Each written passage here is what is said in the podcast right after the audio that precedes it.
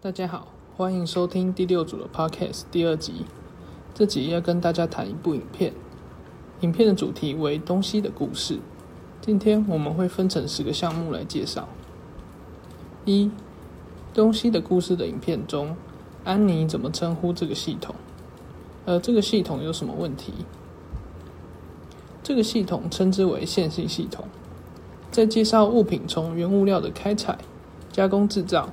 分配、行销、消费者使用到最后的废弃物处理，一连串都是指物质经济的系统流程。但物品从原物料产出到成为废弃物的过程，不只是简单的线性系统而已。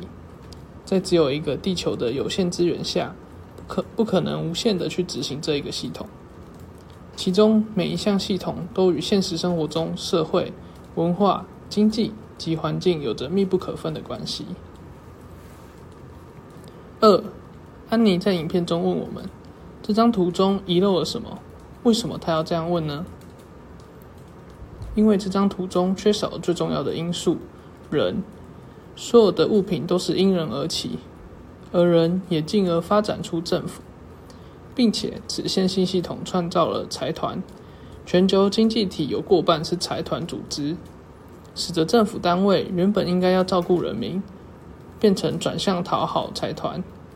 财团的目的在于盈利，而使系统过程造成环境污染、社会人文等问题的产生。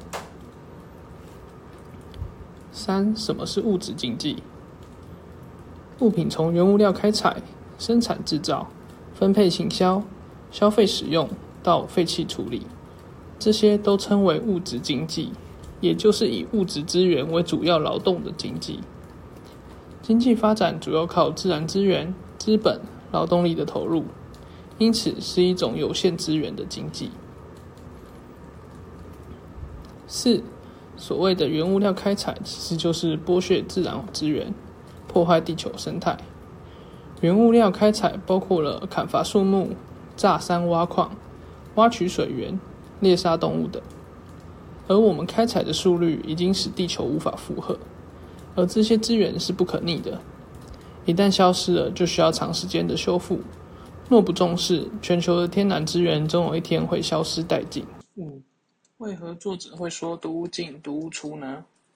因为我们持续将毒物放进我们的生产系统中，就会将有毒的产品带回家中使用，如作者提出的枕头案例。我们在生产中加入一种化学元素以耐火烧，但它却是一种神经毒素。我们又在生活中不断使用，进而影响到我们的身体健康。六，什么是制造产品的真正成本？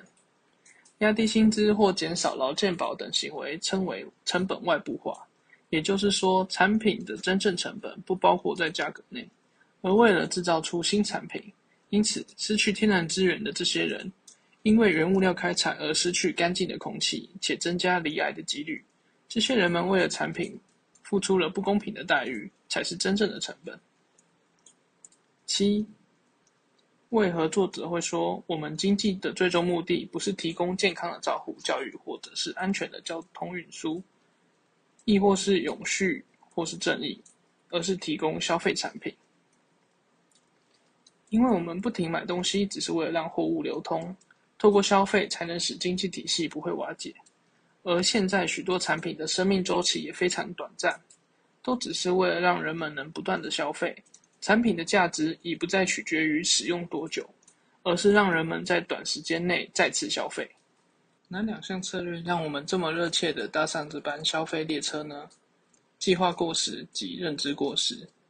紧接着下一个项目九。什么是计划过时？什么是认知过时？计划过时的策略，从设计产品阶段就预先将产品的使用时间缩短，而在每年或隔一段时间就会推出新的产品来取代既有的产品。认知过时是透过广告或是媒体的行销去炫耀及洗脑消费者购买最新的产品。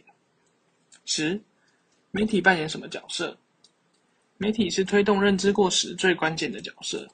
透过广告的宣传，使我们每天接收到许多产品资讯，渐渐的对自己身边的东西不满意，以至于我们只看见小一小部分的物质经济，忽略了线性系统的所有过程。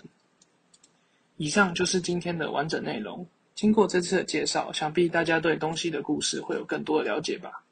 那我们今天就到这边，谢谢大家。